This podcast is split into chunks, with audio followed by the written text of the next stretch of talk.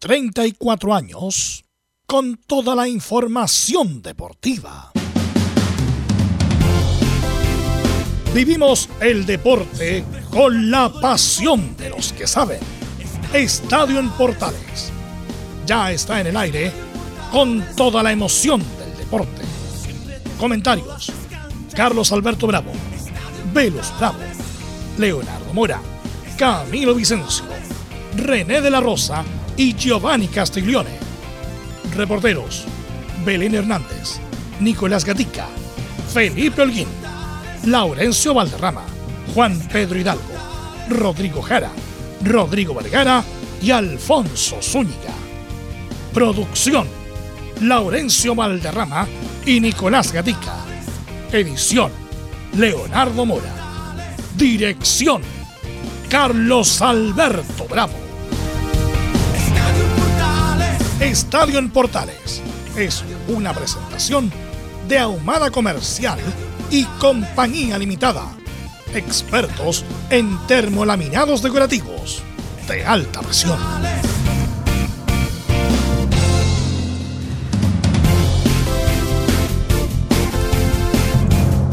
Hola, hola, ¿qué tal? Buenas tardes. ¿Cómo les va? Bienvenidas, bienvenido a la edición central de Estadio en Portales hoy día 2 de mayo del 2022. Carolina Copo, Clark sabe muy poco o nada de fútbol. Se fue Chago Escobar, Miranda como interino. La U espera Lazarte. Y Hollands está de vuelta en la Católica. Algunos hinchas ya comentan, segundas partes nunca fueron tan buenas como la primera. Son las cosas del fútbol. La FIFA castiga nuevamente a Chile por el comportamiento en las clasificatorias ante Argentina y Uruguay, 83 millones de pesos. Esto y mucho más en la presente edición de Estadio en Portales. Bien, vamos con nuestro reportero, el saludo. Partimos como siempre con Nicolás Gatica. ¿Cómo le va, Nicolás? Muy buenas tardes. Sí, buenas tardes a toda la sintonía de Estadio en Portales. Claro, Colo Colo ya preparándose para el partido del día jueves frente a Alianza Lima. De hecho, mañana entrenan por la mañana y de inmediato, el mismo mar, la tarde viajan rumbo a Lima, así que van a estar dos días ahí para preparar el partido, seguramente desde allá. Escucharemos la palabra de Gustavo Quintero, así que veremos cómo prepara el partido frente al equipo peruano. Ok, y esto y mucho más al estilo de Nicolás Gatica. Nos vamos con la U de Chile. Felipe Holguín firmó ya el fito esta mañana, don Santiago Escobar. ¿Cómo le va? Buenas tardes.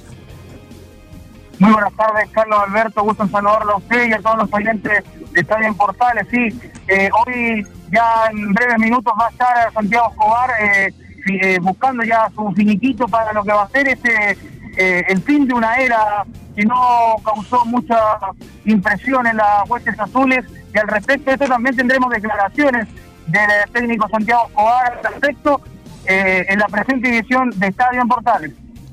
Ok, muchas gracias. Saludamos de inmediato a Belén Hernández. ¿Cómo le va Belén? Buenas tardes. Llegó Holland. ¿Cuándo llega Holland a la Católica? ¿Cómo te va? Buenas tardes. Muy buenas tardes, don Carlos Alberto, y a todos los que nos escuchan hasta ahora. Sí, hoy día justamente vamos a estar revisando el tema de Ariel Holland, cuándo llega, cuándo asumiría ante la Universidad Católica, qué partido será el primero que va a dirigir el técnico que, nuevamente llega a la banca cruzada y también vamos a estar revisando, bueno, las primeras palabras que, entregó para los hinchas cruzados. Vamos a estar revisando también las, posibles multas a, las que estaría expuesta la Universidad Católica por estos incidentes que ocurrieron dentro del estadio en el partido ante Flamengo. Y vamos a estar escuchando algunas declaraciones de Rodrigo Valenzuela, quien adelantó algo de, del partido ante Sporting Cristal. Así que esto y más en Estadio en Portales. Perfecto, muchísimas gracias y nos vamos a Antofagasta. Ahí está Juan Pedro Hidalgo, nos cuenta todas las novedades. Ganó Antofagasta 1-0 en la agonía y le sirvió para salir del fondo de la tabla. Juan Pedro, ¿qué tal? Hola, hola. ¿Qué tal, Carlos Alberto? Todo el panel, a nuestros amigos que están en la sintonía. Un Deportes Antofagasta que vuelve al triunfo nuevamente de, local y que lo ayuda mucho a salir del fondo de la tabla. Un técnico resultadística, resultadístico Rebeco no se juega bien, pero se gana y se consiguen resultados para salir del fondo de la tabla. Se prepara el CDA para jugar Copa Sudamericana para el día miércoles también con la escuadra de Liga de Ecuador. Novedades de este CDA que volvió al triunfo en el torneo nacional. Perfecto, muchas gracias. Y saludamos de inmediato a don Laurencio Valderrama. Todo lo que pasa con las colonias en el estilo inconfundible. ¿Qué tal, Laurencio? Buenas tardes. Muy buenas tardes para usted, don Carlos Alberti, y para todos quienes nos escuchan en Estadio Portales Edición Central. Y obviamente estaremos eh, con lo que dejó la victoria del Audax ante la Universidad de Chile, que le permitió alejarse de los últimos puestos, y las declaraciones de Juan José Rivera y también de la figura del partido, Tomás Andrade. Y estaremos ahí apoyando a Filipe Holguín con lo que esté eh, realizando en el CDA. Importante, estaremos muy atentos a la conferencia en vivo de Santiago Cobarci, que habla, por supuesto, a la salida del CDA. Este más en Estadio Portales. Estaremos muy atentos en la noticia del momento. Vamos con nuestros estelares, con nuestros comentaristas. Camilo Vicencio, ¿cómo te va? Buenas tardes. Muy buenas tardes, Carlos, para usted y para todos los auditores de Estadio en Portales. Un fin de semana extraño, sin, sin fútbol, sin ver a los tres equipos grandes, bueno, en general, pero con una semana cargada de, de fútbol y con varias noticias. Perfecto, muchísimas gracias. Está por ahí don Giovanni Castiglioni, el técnico nacional. No, no está. No está, no está el técnico, no está. Bueno, pero va a estar, ¿no? No sé, no sé si hoy día, pero mañana sí seguro. Estamos eh, conversando. Bien, sí. ok. Bueno, eh, lo de Santiago Escobar como editorial corta, eh, se, eh, no tenía ni, por ningún lado que le fuera bien después del nefasto partido con Colo Colo, que la U viene perdiendo hace 20 años en el Monumental, pero hay manera y manera de perder.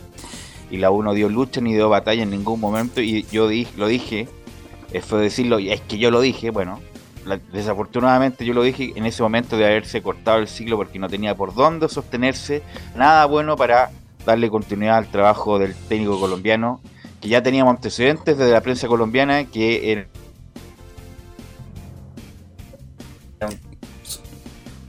tenemos problemas ahí con el audio de Velus Bravo. En todo caso, para, favor, para, para la primera ya que viene en baja. Ahora sí, Velus.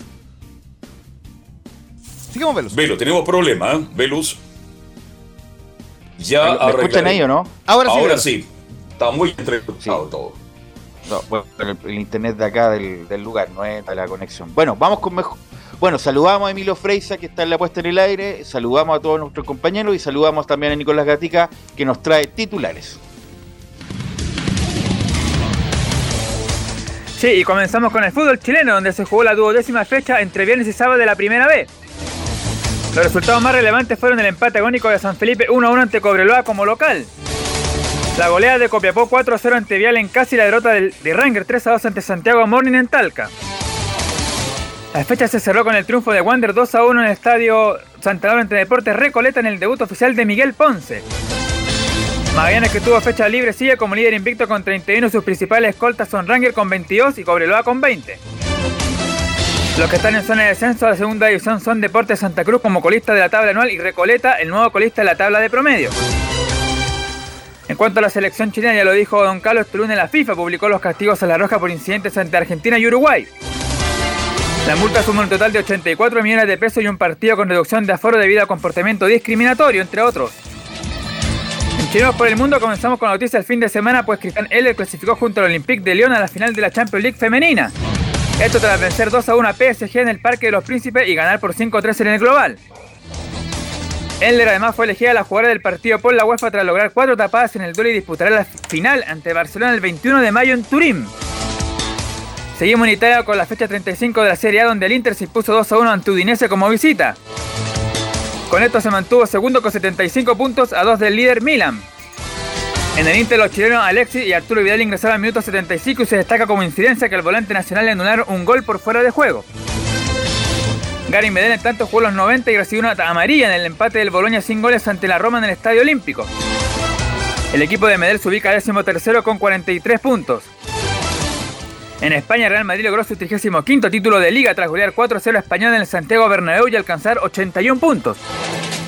En cuanto a los chilenos, Enzo Rocco fue titular hasta el, el minuto 68 en el empate del Elche por 1-1 ante Osasuna como local. El equipo del zaguero chileno se ubica décimo tercero con 39-8 sobre la zona de descenso a cuatro fechas del final.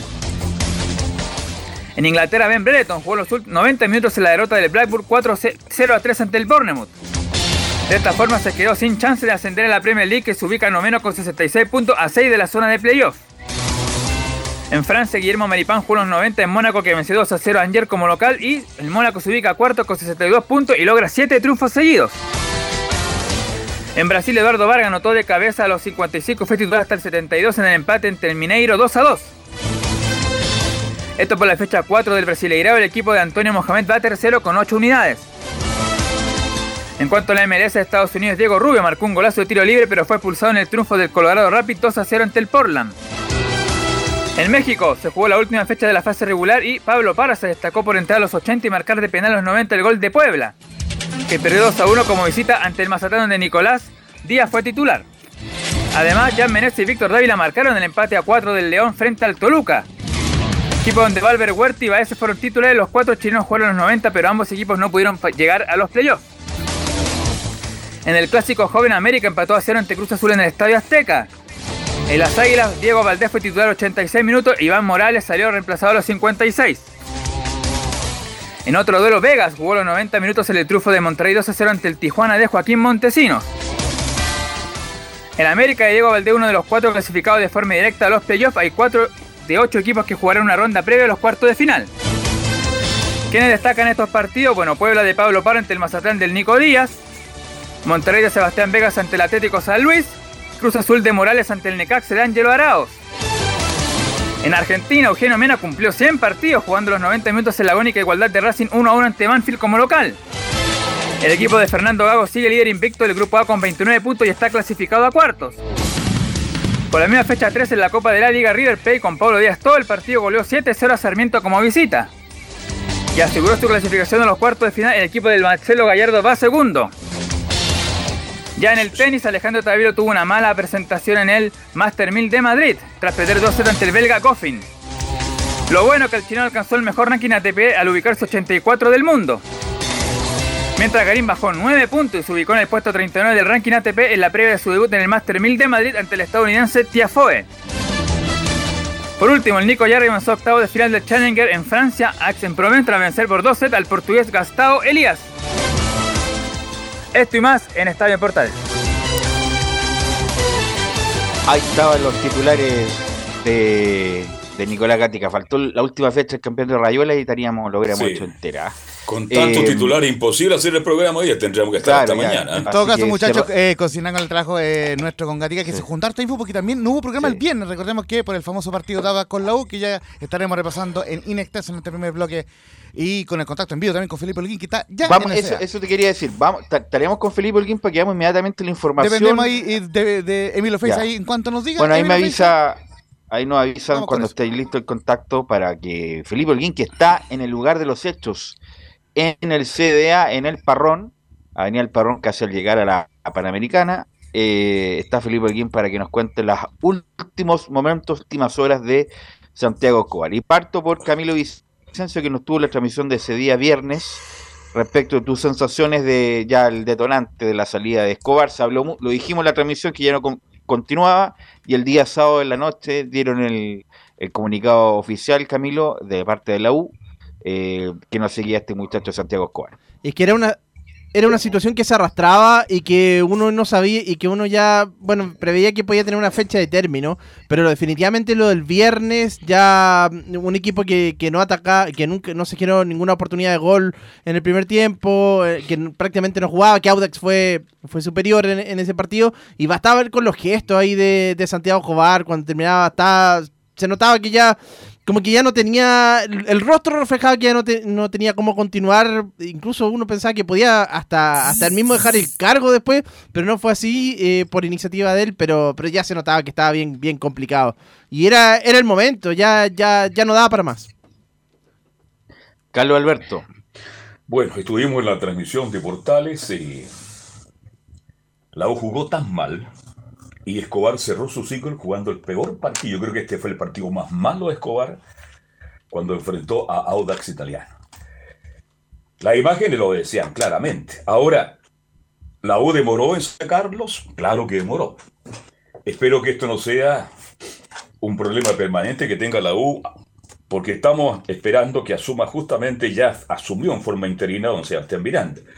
Y Escobar quería seguir porque él avisa que volverá a entrenar el día sábado, en la mañana, al complejo de la cisterna.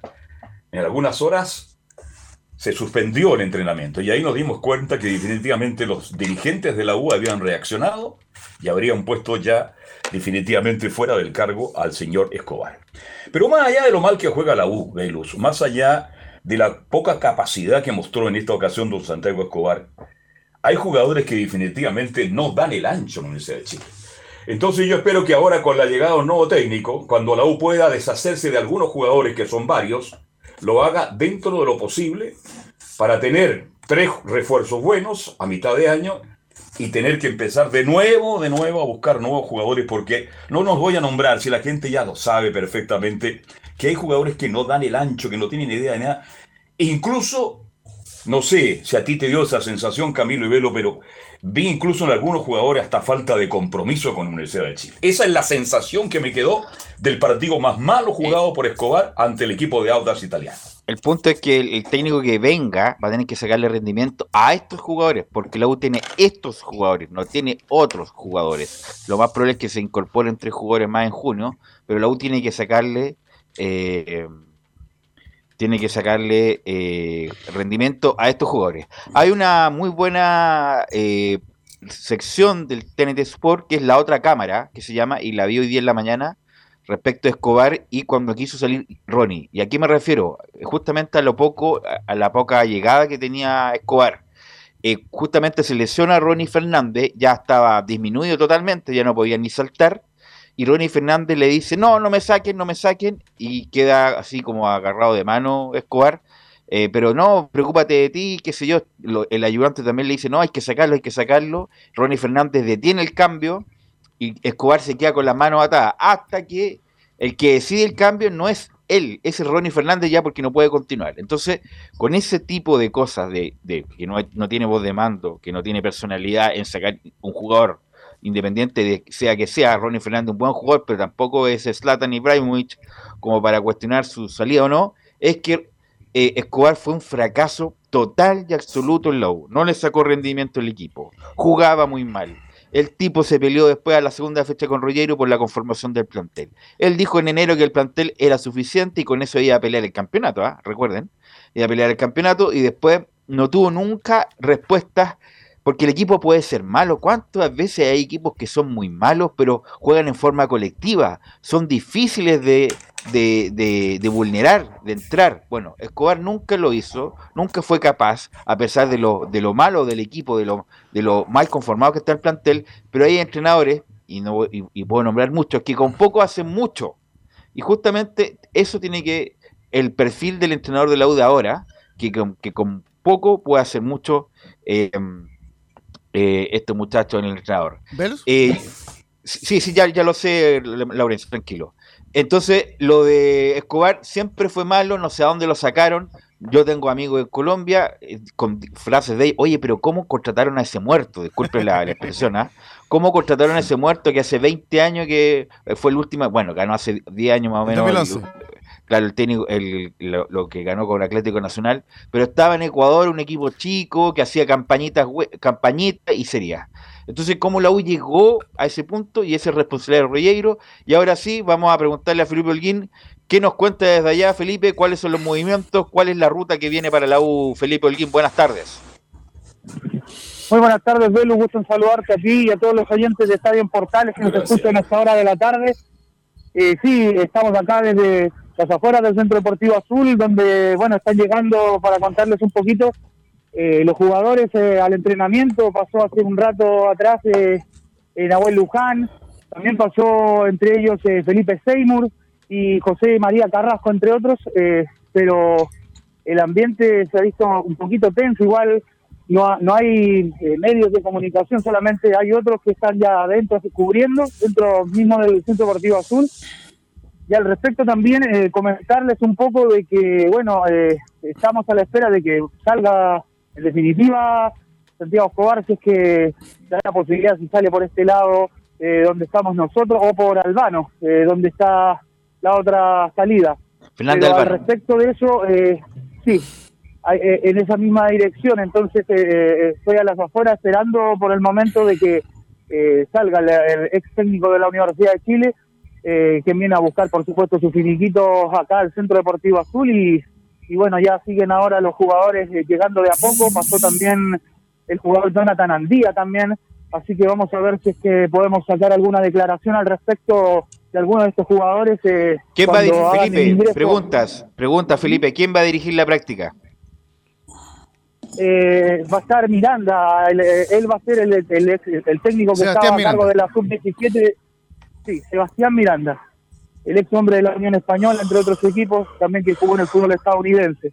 Eh, él va a ser, él se va a hacer cargo por, por lo menos eh, lo que resta de las fechas eh, de esta primera ronda del campeonato nacional eh, a cargo de la Universidad de Chile. Y, bueno, después de eso ya se va a ver eh, quién eh, va a ser, eh, va, va a tomar este, este fierro caliente, como se ha dicho, eh, para tomar a la Universidad de Chile, porque han sonado muchos nombres ya. Eh, Dame, la- dame un segundo, Felipe, da- da- dame un segundo, dame un segundo. Y hay, hay primer, primera anomalía. ¿Hace cuánto que se viene hablando de que Escobar se va en cualquier momento? ¿Hace como un mes más o menos? Sí. Hace un mes más o menos que se viene hablando. Menos, y sí. Superclásico negligencia, ante Colo Colo. negligencia grave de Rollero. ¿Cómo no tiene el, el técnico ya? Debería tenerlo ya. Si pa- Así es. para eso está. Para eso lo trajeron, viejo. Para hacer todo el Excel, lo- lo- el Excel, toda la, la base de datos de técnicos que aquí que allá. Hace un mes que se viene hablando y la U debería tener un técnico ya. ¿Cómo que va a tener Miranda para cuatro fechas? Cuatro fechas es una eternidad. Es una eternidad. La U debería tener el técnico ya, como por ejemplo Católica. Católica ya tiene el técnico, no va a dirigir dos partidos porque obviamente tiene que traer las cosas de México, que tiene que nuevamente eh, coordinarse con su, me imagino, su familia y no tengo idea. Pero el Católica ya tiene el técnico. La U hace un mes que se viene hablando de la salida de, de, de Escobar y no tiene técnico, Velo. va a tener a, Mir- a Miranda, sí, a Lorenzo. Y sin ir más lejos, el, el rival del día viernes, el Autax, eh, despidió a Ronald Fuente y ya tenía listo al Coto Rivera.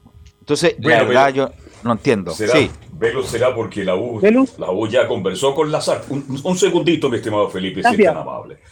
Eh, ya la U conversó con Lazarte y Lazarte dijo, no estoy a disposición, quiero descansar. Si me dan un tiempo para descansar, podría subir. Y los No. dirigentes da la sensación que están esperando a Lazarte. Si el técnico Bueno, si que los Lazarte no dirigentes está- hoy día es Lazarte. Lazarte no- Vamos, Felipe, ah, Felipe. Sí, eh, acaba de ingresar, pero no quiso dar declaraciones ahí el jugador Ignacio Tapia, acá el Centro Deportivo Azul. No, pues sí, un crack. El vidrio. Oye, ¿Cómo yo creo que Eh, Ignacio Tapia, yo creo que él debería quedarse en la banca. Incluso Carrasco es más que Tapia. A pesar Sí, de todos señor. los errores que ha hecho, Carrasco es más que Tapia. Y debería jugar él con Bastián Tapia y el muchacho, el otro Ignacio Tapia. Que, bueno, lo que, lo que iba es que si no está Lazarte, no, la uno puede estar esperando, pues viejo. Si no está Lazarte, será otro, otro más competente, otro que tenga ganas, otro que, que no necesita descansar por la selección. Bueno, la selección ya pasó, no cumplió, bueno, pasará, hay que dar vuelta la hoja. Lo que sí con Lazarte quiere Camilo es un poco volver que alguien, los jugadores lo miren para arriba y no para abajo como pasa con los, últimos técnicos de la U, que la verdad eran todos de medio pelo. Caputo, eh, Dudamel, con todo respeto, el Huevo Valencia, Romero y Escobar, eran todos técnicos de medio pelo la, la U necesita un técnico de mayor tonelaje, Camilo. Sí, y Lazarte me parece un buen nombre, pero si no, si no quiere, si no, está acá, claro, acá hay que, re- hay que tener en cuenta que acaba de terminar un proceso Pablo. que, que no le fue bien, ¿sí? Parece que está Felipe. No, dale nomás, dale, dale. Ah, Con bueno, declaraciones vivo. Vamos. No, no quiso. Cuando tenga, cuando tenga No, alguien ahí. no, no quiso. Sí, Ya, eh, eh, no muchachos, no hablar para que estemos, viejo, sí. para que No estemos más ordenados, solamente cuando hay alguna declaración de Escobar, muchachos, eh, me parece. Sí, yo- sí. Así que no, no, no haga la falsa alarma, Felipe. Si hay alguien hablando, usted se mete nomás y no dice, está hablando Tapia y usted mete el, el, el- El micrófono. eh. el micrófono. Camilo, Sí, usted está... sí, usted no está-. Sí, pero como decía, hay, habrán otros otros nombres. Si no está Lazarte, no sé, eh, igual, o sea, tampoco es que esté lleno de, de nombres en el mercado, Oye, pero te hace falta vitaminas. ahí hay, ahí hay uno que, que parece que no, no han hablado con él, pa- al, al parecer, pero es uno que, que seguro que estaría dispuesto a venir a la U. Independiente que sea el Vitamina, Lazarte, sube el día, que sonó en su momento, da lo mismo. Es que la U debería tener el técnico ya, pues viejo, si este, este no es chacota. Y esa pega de Rollero. Rollero debería tener el técnico ya, ya, ya, al- para poder salir de esta, de esta crisis. Eh, y además, Laurencio, usted que maneja bien la estadística, la U juega un partido muy importante este sábado. Juega con la Serena. Si la U llegara a, perder con la Serena, ahí sí que queda en zona de descenso directo. ¿O estoy mal, Laurencio? Exactamente, porque ante el cuadro Granate va a jugar el sábado 7-20 era Ojo, hay que ver también si va a llevar público la U por el tema de, los, recientes incidentes. Y bueno, el tema es que la U está décimo tercer lugar con 11 puntos, la Serena penúltima con 9. Si llega a ganar Serena, y si llega también a, a ganar Antofagasta o Calera, la U quedaría en zona de descenso eh, directo. Pero no es automático, porque si, por ejemplo, si no, si pierde Antofagasta, la U no caería en zona de, de, de descenso si que pierde ante la Serena. Pero igualmente son, Pero lo que estamos hablando. complicadas. Y lo que le quería repasar, muchachos, en breve también, no sé si les parece, también la estadística que dejó el proceso de Santiago Escobar, justamente 33,3%, el, eh, eh, peor incluso que Sebastián Becachese. Eh, 11 partidos dirigidos, 3 triunfos, 2 empates y 6 derrotas, eh, es decir, ganó 11 puntos de 33 posibles y esta mala racha además significa que tuvo 4 partidos sin ganar, un punto de los últimos 12 y además 6 tarjetas rojas en 11 partidos, eh, el triste récord que deja entre otros Santiago Escobar. Mira, y los partidos que ganó, ya Calera eh, tuvo un, buen segundo tiempo al principio. Después le 4-2. gana a. Antofagasta 2 Le gana a quién más? Antofagasta. Bueno, Antofagasta fue de suerte, fue de suerte por no decir de otra palabra. Sí. Fue de suerte porque gana sobre el final jugando muy mal. Y el otro partido que gana es la. Unión Española, Exactamente. que la Unión Española aguantó bien la U, aguantó bien, lo, lo luchó, yo creo que ese fue un partido. Y el resto, bueno, tuvo un par de empates y después el partido con Colo Colo, bueno, con Católica el segundo tiempo jugó algo mejor. Pero no hay nada destacable camino como decir, oye, ¿te, acu- te acuerdas de ese partido de Escobar? Ese- No hay nada que destacar. ¿No? Y eso que, que mencionamos del partido con Católica fueron dos jugadores los que salvaron en realidad prácticamente la, eh, a la U ese segundo tiempo, pero lo- en, en cuanto a juego, no, no, Sa- no, no ¿Sabe recuerdo. qué, muchachos? Se lo era un poco irónico, pero eh, yo recuerdo buenos pasajes de Escobar en el partido ante Boca, que fue el segundo eh, eh, amistoso, pero eh, eh, que mostró me- mejor imagen que, que Colo Colo an- ante Boca Juniors. Sin embargo, fue un veranito de, San Juan solamente, porque luego se vería el lamentable rendimiento de la Escobar.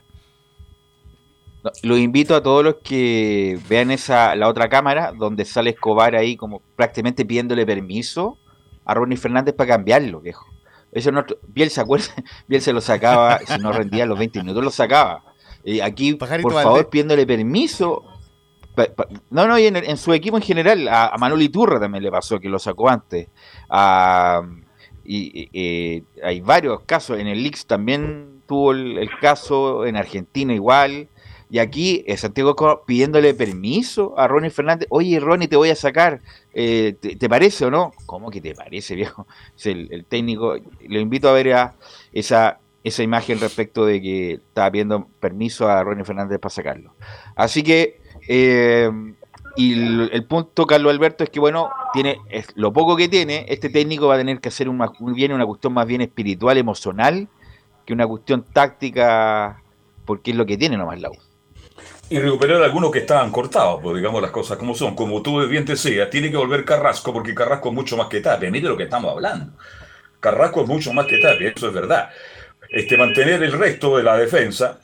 Y no sé si podrán volver algunos que no, no aparecen mucho, el mismo Junior Fernández, el mismo Moya, porque digamos las cosas como son, Moya es mucho más que Seymour, es mucho más que Seymour y mucho más que Brun. Entonces jugadores que no están considerados, que fueron dejados de lado por el técnico, eh, bueno, me quedó claro que el técnico no tenía ninguna personalidad, si era cosa de verle la cara justamente el partido con Aguas Italianos, sin ninguna personalidad, sin ninguna seguridad en sus medios, entregado absolutamente, pidiéndole al todo, por eso que le ayudara. Y resulta que la U no tuvo. El único que tiene personalidad en la U es Galíndez, que tengo que entender, ustedes me corrigen, que en el entretiempo dijo, no hagan ningún tipo de declaraciones. Aquí no los criticamos entre nosotros. Tratemos de jugar mejor el segundo tiempo. Y de todas las figuras que trajo, entre comillas, la U figuras, el único decente es Galíndez, el arquero ecuatoriano. Así que, bueno, antes de ir a la pausa, eh, Emilio, yo quiero eh, rescatar una entrevista, no sé si la leíste, de Hernán Carrasco, hoy día en el Mercurio, eh, que fue entrenador de Miguel Hermosilla Sí, en El correcto. Salvador. Y habla, habla sí. de respecto del Chacamo Valdés, que según él fue el, el mejor jugador que vio y todo lo demás, le pegó unos palos en forma injusta, yo creo que a la generación dorada, porque eh, con respeto, porque es de otra generación, pero habla del recordado Miguel Hermosilla, que ya va a cumplir dos años ya de fallecido. Entonces habla lo siguiente de Miguel Hermosilla, eh, porque obviamente no, no se sabía mucho respecto de su periplo por El Salvador, que fue una figura. Entonces, em, dice Hernán Carrasco que, bueno, fue al, Salvador en 1964, eh, dirigió la selección del Salvador, después entrenó a Alianza, donde fue tres veces campeones, le ganó un amistoso al Santos de Pelé, y en nuestro equipo habían tres chilenos, Luis Hernán Álvarez, Ricardo Sepúlveda y Miguel Hermosilla. Sepúlveda le hizo un gol a Santos y Hermosilla después se lo quiso llevar Santos. Era bueno el Choco Hermosilla. Acá en El Salvador fue estrella. Así que un recuerdo para Miguel Hermosilla de lo que fue de lo que fue realmente Miguel Hermosilla en em, El Salvador, ya que lo recordamos hace dos años que se nos fue el técnico y jugador que también fue campeón con Colo Colo los años 70. Bueno, yo te quiero decir algunas cosas. Este, discúlpenme, ¿tiene algún jugador por ahí? A ver. Felipe tiene alguien, ¿o no? Eh, no, no, tengo una noticia que comentarles, bueno, sobre el finiquito, ya lo firmó Santiago Escobar. Al respecto de eso les quería comentar. Ya, ahí me lo amplía después de la pausa. Dame, dame, un segundo, porque pues. Miguel Hermosilla merece respeto. Yo estando en Estados Unidos con Miguel Hermosilla y Pedro García Barro, Belu era de todos los días, por la cercanía con Estados Unidos, lo llamaban a Miguel todos los días a Centroamérica. Miguel Hermosilla fue el mejor jugador que ha pasado por Centroamérica. Era un espectáculo. Porque la técnica que tenía Miguel Hermosilla, yo hasta aquí no se la he visto a ningún jugador chileno. Voy a recordar que una vez le preguntaron a Alfredo Rivera, ¿usted me podría nombrar tres o cuatro jugadores de los mejores que vio en su historia? Y don Fernando dijo Miguel Hermosilla. Qué, qué lástima que se fue a Centroamérica. Porque cuando Miguel se fue a Centroamérica, las comunicaciones no son como ahora. Pero Miguel era figura, velos. Lo entrevistó la radio, la televisión, jugador. Qué bueno que lo reconozca Hernán Carrasco, técnico, y que él dice que Miguel fue una de las grandes figuras que tuvo el fútbol centroamericano. Por eso te digo que quería rescatar que hoy día sale en el Mercurio, en una página entera, y bueno, eh, recuerda a Miguel Hermosilla. Bueno, vamos a ir a la pausa, muchachos, y volvemos eh, a la vuelta y seguimos con Felipe Holguín desde el CDA.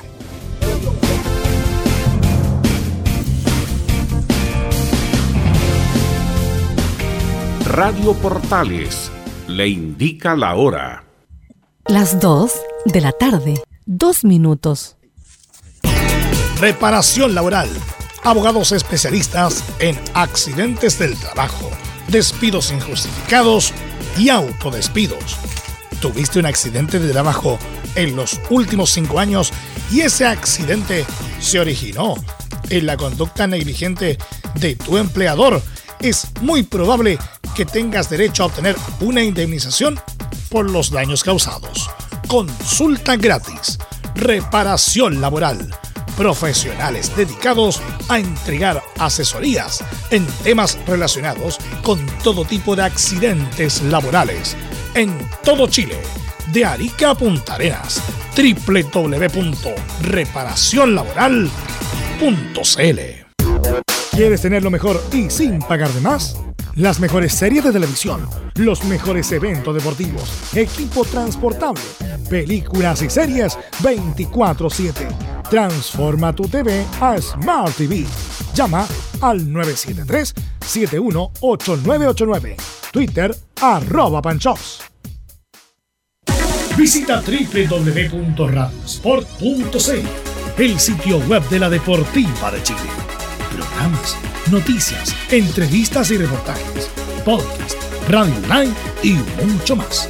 Todo lo que pasa en todos los deportes lo encuentras en www.radiosport.cl. La Deportiva de Chile en Internet. Termolaminados de León. Tecnología alemana de última generación. Casa Matriz Avenida La Serena 776, Recoleta Fono 22 622 5676. Termolaminados de León. Desde todo Chile. Desde todo Chile. Y para todo Chile. Y para todo Chile. Portales Digital.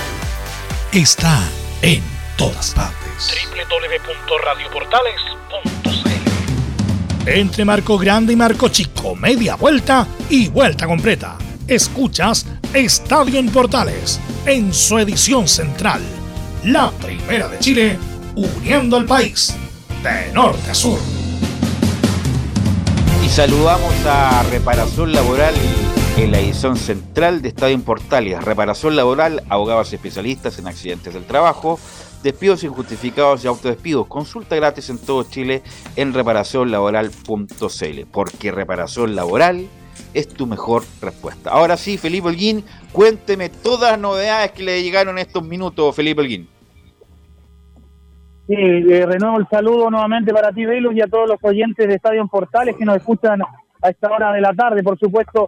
Sí, eh, eh, se los decía anteriormente los titulares, eh, bueno, Santiago Escobar, como para ponerle ahí ya un asterisco, eh, ya salió del Centro Deportivo Azul y ya firmó el finiquito correspondiente eh, ya acá en el, en el cuadro azul, ya no pertenece más al cuadro de la Universidad de Chile, por ende la Universidad de Chile ya tendrá que empezar a mirar más adelante, sobre todo de la mano de Miranda, el Seba Miranda, quien va a hacerse cargo al respecto de, de este equipo eh, que, bueno, no, no ha mostrado un buen fútbol eh, en estas 11 fechas, eh, como bien lo mencionaban ustedes ahí, y al respecto de eso también eh, eh, estuvimos ese día en el, en el partido, por supuesto, cuando jugó contra el Audax Italiano. También tendremos esas declaraciones que le iremos repasando en breve cuando ustedes me digan. Y al respecto de lo que estamos viviendo, por lo menos ahora en el Centro Deportivo Azul, eh, bueno, vienen llegando hace poco varios jugadores, eh, entre ellos, como les mencionaba, Jonathan Andía, entre otros que pasó hace un minuto eh, Cristian El Chorri Palacios, y también por lo menos también que se dio el tiempo fue Felipe Seymour, pero ninguno quiso dar ninguna declaración, por lo menos eh, por el momento que vive actualmente la U. eh, y al respecto de eso, eh, eh, claro, eh, van a entrenar ahora en unos minutos más y eso es lo que les podría comentar de lo que ha pasado hasta en estos minutos acá en el Centro Deportivo Azul, muchachos. ¿Con quién va a trabajar Sebastián Miranda, Felipe? ¿Quién es el PFI? Eh, acá lo tengo, a ver, espéreme un momento y se lo digo enseguida quién es, porque Me imagino que el de la Acá lo Sub-21 tengo. que está con Miranda ahí en la U. eh, sí, debiese ser Marcelo Rosenblatt, porque él trabaja con, ah, con eh, el huevo Esteban Valencia, y eh, nuevo porque no creo que sea el señor eh, Boros, Bu- Burrus, algo así, eh, el apellido. Sebastián Rosenblatt que viene, algo así. llega, lleva hace un buen tiempo. Rosenblatt que lleva mucho tiempo. Llegó con Salah, imagínate, el 2008, 2007. Después tuvo un periplo ahí con Salah, después tuvo con Pelicer, eh, en Audax y en Huachipato. eh, y ahora volvió a la U para trabajar la inferior. Estuvo con el Huevo Valencia en esos 10 nefastos partidos del Huevo. eh, y ahora, bueno, me imagino a lo mejor va a apoyar a Sebastián Miranda en este partido que, insisto, es una negligencia grave que la U no tenga a, a un técnico ya listo para dirigir estos partidos. Bueno, Felipe, vamos con lo que dejó el fin de semana, Felipe. Sí, y al respecto, como les comentaba, eh, bueno, estuvimos en, la derrota de la Universidad de Chile allá en el Elías Figueroa Brander. Por supuesto, fue transmisión de Estadio en Portales, ahí con equipo completo. La Universidad de Chile, bueno, no mostró nada, tuvo dos expulsados, recordémoslo bien. eh, y además de eso, eh, para ir de lleno ya estuvimos, eh, volvieron las conferencias presenciales y estuvimos en esa conferencia donde habló eh, Santiago Escobar y qué les parece si las pasamos a revisar a continuación, donde dice Santiago Escobar, yo no me voy porque no tenga alma. A nosotros no son buenas tardes, lógicamente. Es un momento muy complicado, difícil en nuestra carrera deportiva, la situación mm, de resultados de- del, del equipo. Mm, Yo creo que el primer tiempo no tuvimos el fútbol que queríamos, nos superó Audas Italiano, en cuanto al manejo de la pelota, la posesión, fueron superiores a nosotros. Después tuvieron tres oportunidades claras de gol en la primera etapa, cuatro oportunidades muy claras de gol, más el gol que les anulan, que estaban en fuera de lugar. Nosotros no creamos ninguna eh, opción y yo no creo que pasó desde que haya pasado desde el ánimo o la actitud de- del equipo. Yo creo que pasó por el juego y hay que reconocer eso. Entonces, yo creo que este equipo ha tenido compromiso, ha tenido alma, ha tenido disposición en todos los partidos. No hemos encontrado la ruta futbolística, pero yo no me voy por el tema de, de que no tuvo alma.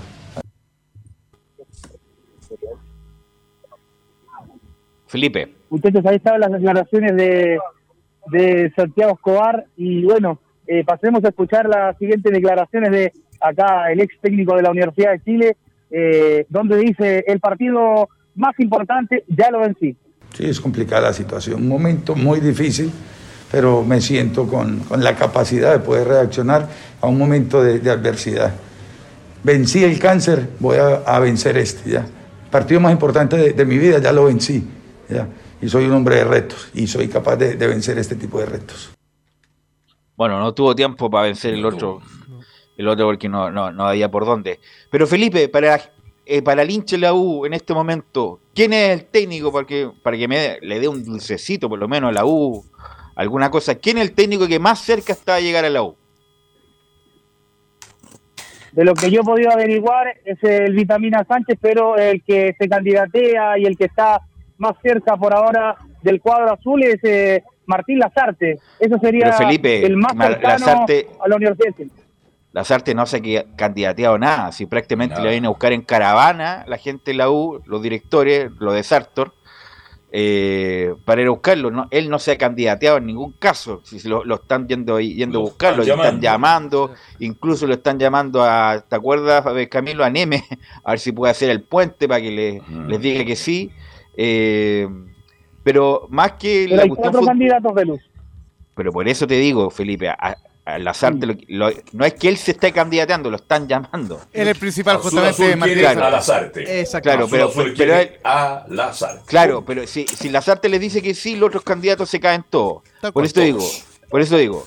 Pero yo creo que más bien una cuestión anímica para poner orden, para poner un poco de altura, de mira, Camilo, más que una cuestión táctica, porque porque Lazarte no es de no es del un fútbol por lo menos mira el 2015 fue muy bueno con la U salió campeón 2014 salió Sí. campeón y, y la primera rueda fue espectacular pero después terminó mal. Pero no sé si si el gusto futbolístico de, de la mayoría de los hinchas de la U Camilo. No, de hecho la mayoría, si uno lee los comentarios, no, no, son- no, no les gusta mucho la idea de que vuelva, pero es para exactamente para, para ordenar, pero tiene para sacarle más, más rendimiento por lo menos que, que Escobar, eh, en este caso eh, Martín Lazarte, ¿sí? Pero es una, eh, es una buena opción, pero de aquí a que que sí, igual cuatro fechas eh, eh, es bastante.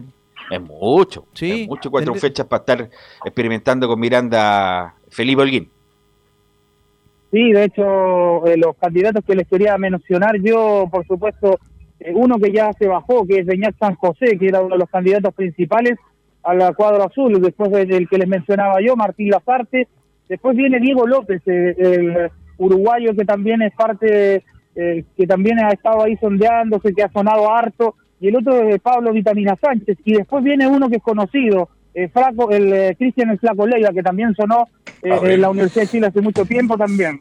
Oiga, póngase serio. Pero el flaco Leiva sonaba cuando estaba en urgencia la U, pues era para, Claro. en vez de llevar a. Romero, Era era el llevar bombero, a era el Leiva. bombero. Pero cómo van a llevar a Leiva ahora, con todo el respeto, y es amigo mío, el flaco Leiva, yo lo veo en la calle, lo abrazo, y él lo- le deseo lo mejor, pero el flaco Leiva no tiene nada, nada para de respaldo para asumir la U, viejo. Entonces, incluso usted también me nombró a César Faría, menos mal que César Faría se, eh, eh, diri- ya está dirigiendo en Ecuador, menos mal que no llegó, porque ahí sí que hubiera sido ya eh, el, el- el- lo último para aguantar el hincha de, de estos técnicos con respeto de medio pelo, y una cosa es dirigir Independiente del Valle como Rollero y otra cosa es dirigir la U con todos los problemas que hay de todo tipo para dirigir un club con tantos problemas, con tanta volatilidad en el club, en la U Felipe. Sí, que pasemos a revisar una de Ronnie Fernández acá en la primera de Chile, muchachos. Sí, justamente. Vamos, el- usted manda, usted manda, pues Felipe, Sí, vamos. eh, justamente para eh, apoyar Sí. el- la labor eh, de Felipe, justamente él se refirió en, en la transmisión oficial, estábamos ahí justo con Felipe en el estadio Elia Figueroa Brander y dijo que la, lo, lo primero responsable son los jugadores.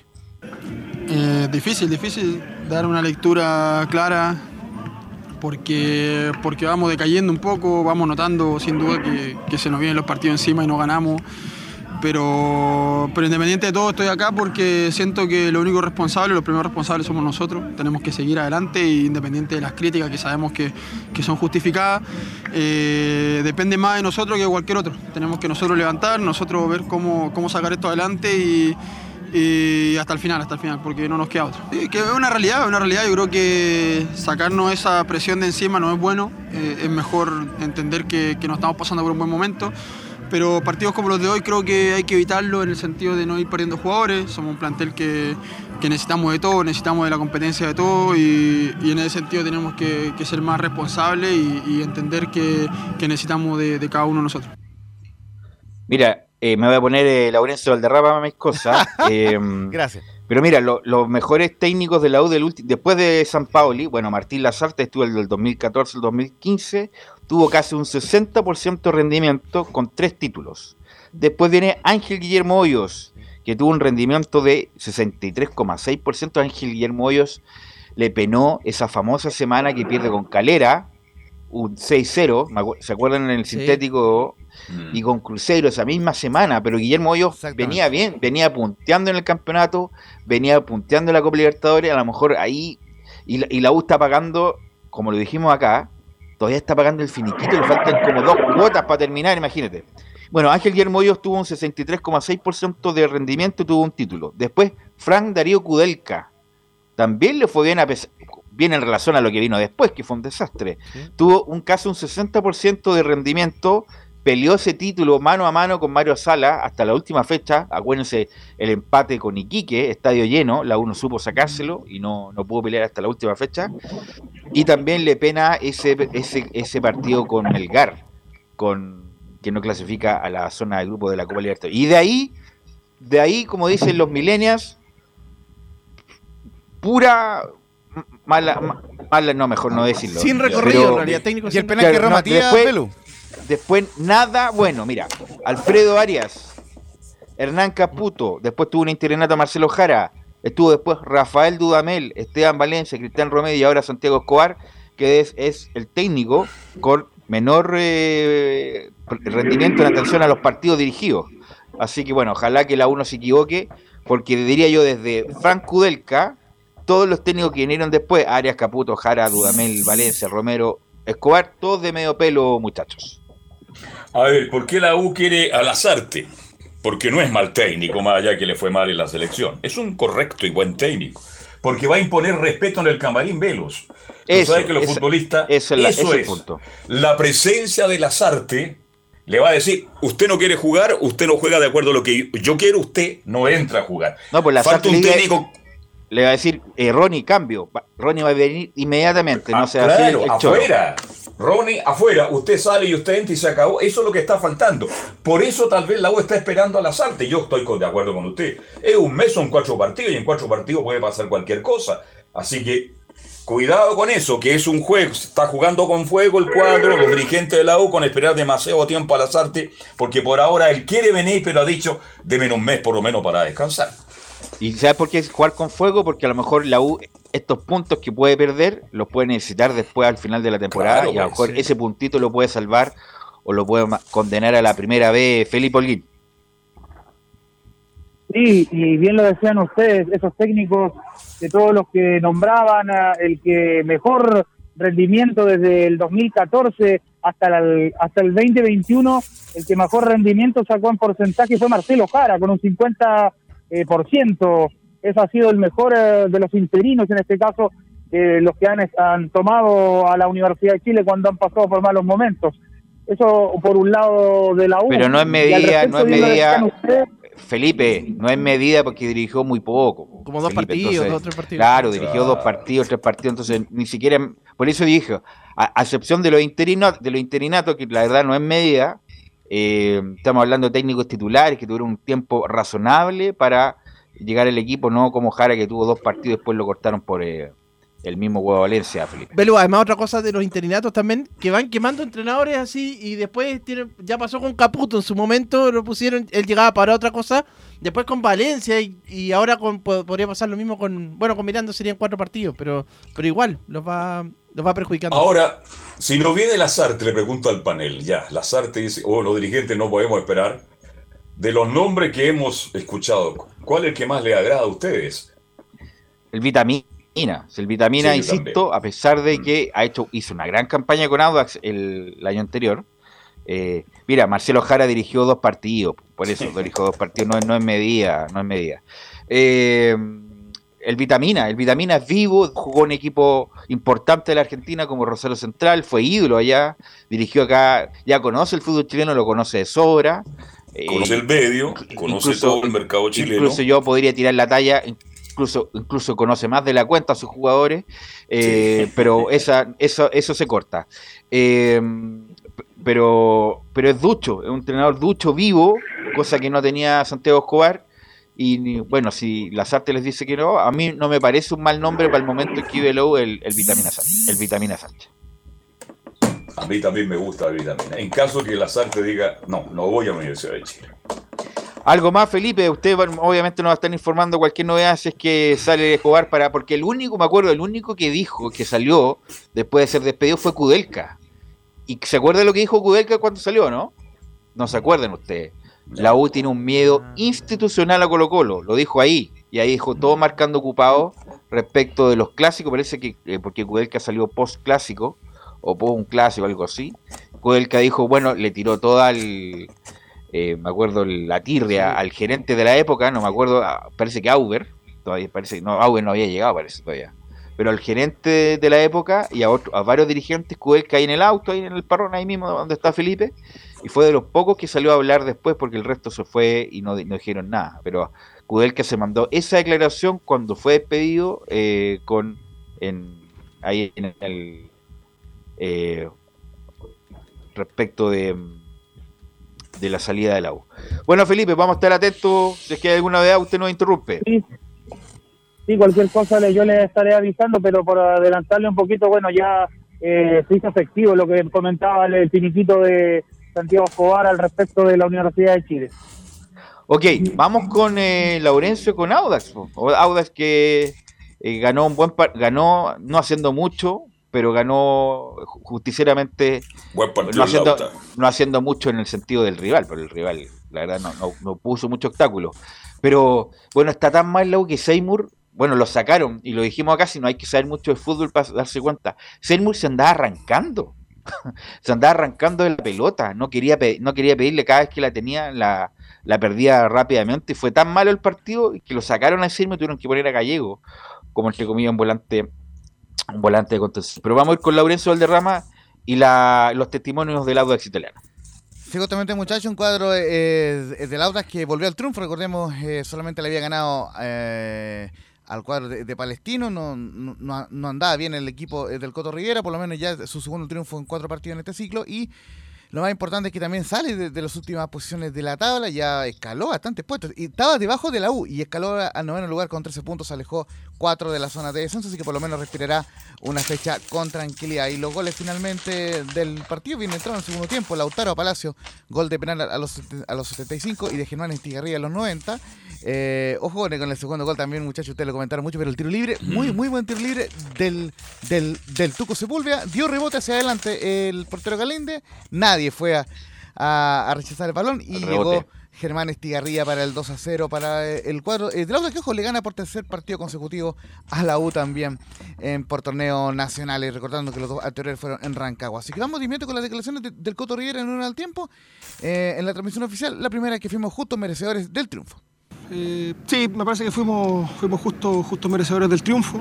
Yo solamente cuento los primeros 10 minutos del segundo tiempo, donde fue un poquito dubitativo, la entrada de Palacio nos complicó un poco en la, más que en el posicionamiento, en que él se desenvuelve bien detrás de Ronnie Fernando, los costados de él con los segundos balones, nos tomaron un poquito el, control del balón, pero en líneas generales el primer tiempo fuimos superiores, eh, tuvimos más ocasiones, el equipo estuvo ordenado, estuvo sólido, contrarrestamos bien una arma importante de, de la U, que es el balón largo de Ronnie Fernández, que es complicado porque el tipo se maneja bien en todo lo que juega aéreo, contrarrestamos bien con Alvarado yendo arriba o con Labrino, con Torre y el resto haciendo una, una buena cobertura más los segundos balones. Yo creo que esos 10 minutos de segundo tiempo fue porque perdimos los segundos balones que quizás tomó el control de- del balón la U, pero luego lo controlamos de vuelta, estuvimos con mucha tranquilidad al momento de poder encontrar ese momento justo para, para liquidar y me parece que los goles salieron por el trabajo, más que nada como un premio a lo que hicimos, así que agradecido y lógicamente los jugadores por la entrega, por, por que esperamos mucho este partido, fue de muchas ansias, porque es un partido relevante por escalar un par de posiciones en la tabla, así que nada, agradecido la entrega de ellos y vamos, vamos por más. Justamente a lo que aludía muchacho el Coto Rivera fue que los primeros 15 del segundo tiempo la U tuvo una leve remontada justamente con el ingreso de Cristian Palacio, que tuvo la única clara, que fue un mano a mano ante el portero, eh, el, portero Álvaro Salazar, que recordemos reemplazó al Juaco Muñoz, que está lesionado, y, y el partido estaba 0-0. Quizás que algo hubiera podido cambiar si marcaba ese gol el Chorri Palacio. Y vamos con la segunda del Coto Rivera. eh, Dice, ganamos un punto importante, ganamos un partido importante, pero queda mucho camino por recorrer. Sí, y queda camino por recorrer. Hoy día ganamos un partido importante, pero queda mucho camino por, por recorrer. Eh, es más, de hecho, como incidencia, nosotros tenemos unos días de... Mañana entrenamos y me estaban pidiendo nuestros jugadores que quizás demos mañana descanso, pero vamos a entrenar porque tenemos que estar más arriba de la tabla ¿No le hizo caso a la petición? Eh, no, van a ser los días posteriores, porque al Ya, final es un poco por la exigencia que, que tenemos, queremos estar más arriba todavía, me parece que tenemos un plantel como para estar más arriba, eso es que demostrarlo partido a partido, semana a semana. Se ganó un partido importante, pero tenemos que ir, ir por más. Oye, Laurencio. Eh, bueno, ayer estaba escuchando al, ver- al vendedor de gas, eh, Rodolfo Carter, que está ahora en una, nueva- en una nueva pyme vendiendo gas. favor, buen alcalde de la Eh, La bueno, se levanta, se levanta ya el vacunatorio de la Florida. Lo anunció. Ya. Se levanta por estos días, por estas semanas. ¿Usted tiene alguna información de cuándo podría Audax volver a jugar en la Florida? Mira, por lo menos lo, lo que yo sé es que están negociando para volver a, en, en el segundo semestre ya con bombo y, y platillo al, al estadio del, eh, de la Florida, porque por lo menos lo de Rancagua está fijo hasta fines de la primera rueda, ¿ya? Eh, pero justamente eso po- eh, podría cambiar. Viene la, la fecha 13 que ya Es que esa cancha, Laurencio, ¿Cómo esa cancha tiene que estar pésima. Sí. Hay, que, eh, hay que reparar esa cancha y significa un gasto bastante alto. El panto sintético no es barato, así que yo creo que por ahí está el problema. ¿ah? Exactamente, usted muy bien lo ha dicho eh, don Carlos y de hecho sigue agendado, por ejemplo, el partido para el 21 de mayo, fíjense, el mismo día cuando la tienda Endler jugará la final de la Champions Femenina, Audax ante Católica, sábado 21 de mayo, 15 horas, el próximo partido de local del Audax que va a jugar en el Teniente, esperemos que sea, que, sea con público en esta ocasión y no a casa vacía como fue el partido del día viernes. Y El no día del combate naval. Exactamente. El día del combate naval de Arturo Prat. De la Gloria Naval, con él ese día, claro. Y vamos a ir con, un- con una más, muchachos, de Tomás Andrade, el jugador argentino. Recordemos, formado en River. Eh, Sí, señor. Estuvo con Marcelo eh, Gallardo. Tomás Andrade dice que contento por la victoria. Era, eh, contento porque la victoria era muy importante y fuimos superiores a la U. Eh, eh, Tomás Andrade, el, el la 0-1. Contento primero que nada por el triunfo del equipo, por el buen partido que hemos hecho y después obviamente por el premio. Eh, pero bueno, creo que todo el equipo es un partido muy bueno y, nada, muy contento por la victoria que para, para nosotros era muy importante. Sí, creo que tuvimos como cuatro opciones claras de gol. Lamentablemente no pudimos concretarlas. Llegó la apertura del marcador por un penal, pero creo que tuvimos varias opciones para, para arrancar el partido ganando y poder transitarlo más tranquilo. Pero bueno, yo digo siempre que son 90 minutos y por suerte pudimos conseguir el resultado. Sí, creo que a lo largo del partido hemos sido eh, superiores a la U. Creo que de principio marcamos una, una, una dinámica diferente, siempre buscando el arco rival y tuvimos varias ocasiones que pudimos aprovechar y creo que sí, redondeamos un mejor partido. Eso sería, A ver, muchachos. eh, Laurencio, Dime. dame un segundo porque hay un comunicado directo, a ver si Felipe Holguín ya lo tiene, eh, para que eh, lo lea él, el comunicado de prensa. Ac- Hace un minuto salió el comunicado de prensa del primer equipo masculino de la U. A ver si tenemos conectado a Felipe Holguín para que justamente él nos da la información respectiva. Si no, de- él- él lo tenemos a la mano acá, Belus también. Sí, sí, sí, lo tenemos en la mano, pero la idea es que lo de este muchacho que está allá. A ver, Felipe. Ahora sí, Felipe. Sí. Sí, ahora sí. Eh, bueno, el comunicado de prensa dice así, eh, se informa que tras la salida de Santiago Escobar se designó a Sebastián Miranda como técnico interino. El Club eh, Universidad de Chile informa a sus hinchas de la opinión pública que el señor Sebastián Miranda Córdoba asumirá de forma interina la conducción del primer equipo masculino a partir de hoy, lunes 2 de mayo. Sebastián Miranda, de 41 años, suma experiencia en el fútbol profesional y formativo como entrenador, asistente de equipos como Palestino, Santiago Wanderers, Universitario de Perú, nuestro club, además de la selección de Chile sub-20, desde octubre del 2021 se desempeña como uno de los entrenadores del área formativa del club, específicamente al mando de la categoría sub-17, escuadra con la que actualmente es líder del torneo nacional, acumulando hasta la fecha un 86% de rendimiento. Quiere decir, seis eh, triunfos y una derrota. Nuestra gerencia deportiva trabaja en la selección de un nuevo director técnico para que comande el primer equipo en el, en el intertanto, apoyará a Sebastián Miranda y su equipo de trabajo con todas las herramientas necesarias para levantar a la brevedad la campaña en el presente campeonato nacional. Y sí, bueno, muchachos, eh, eh, oficializan lo que ya veníamos comentando, pero insisto, es grave, negligente, que la U debería tener el técnico ya, la ponle una semana ya, con la Serena ya, ok. Pero ya, no sé, por el martes, el miércoles, anunciar el técnico y ponerse a trabajar de inmediato.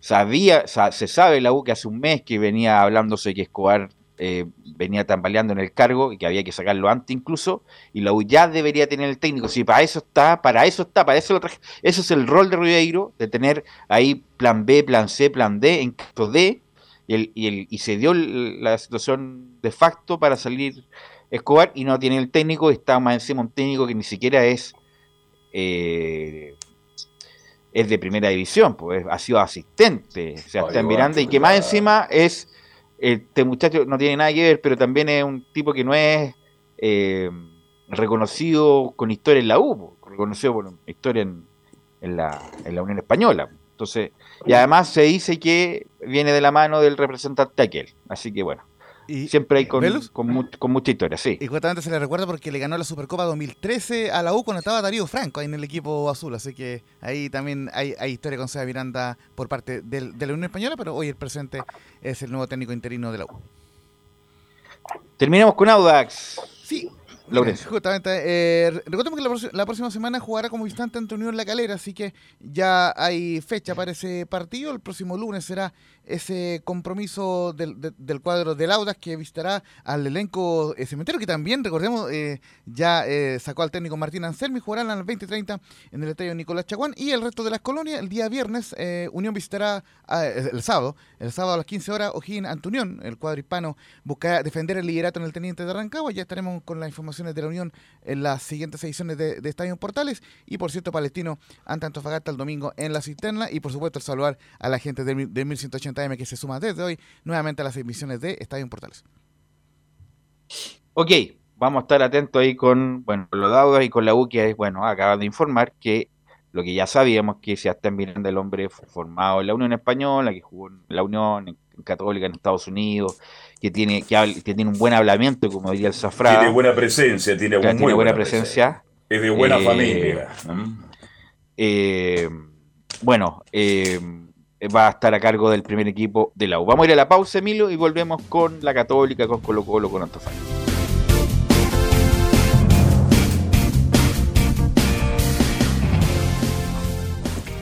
Radio Portales le indica la hora.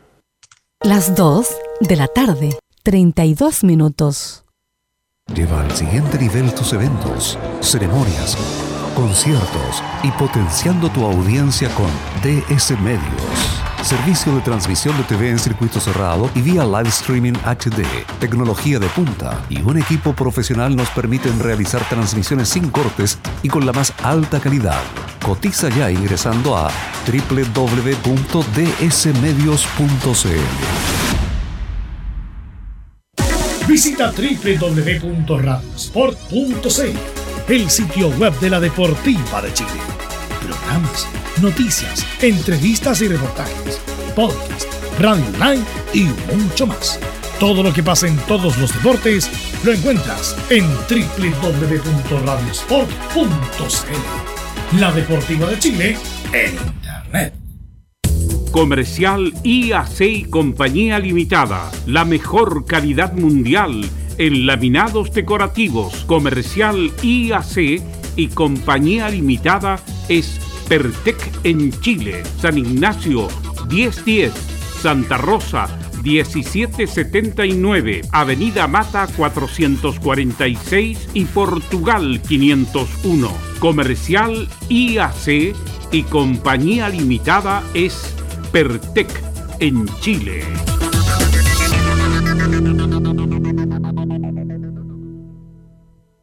Desde todo Chile. Desde todo Chile. Y para todo Chile. Y para todo Chile. Portales Digital está en todas partes. www.radioportales.cl Un acercamiento electrónico a todo lo que pasa en el fútbol. Escuchas Estadio en Portales en su edición central. La primera de Chile uniendo al país de norte a sur.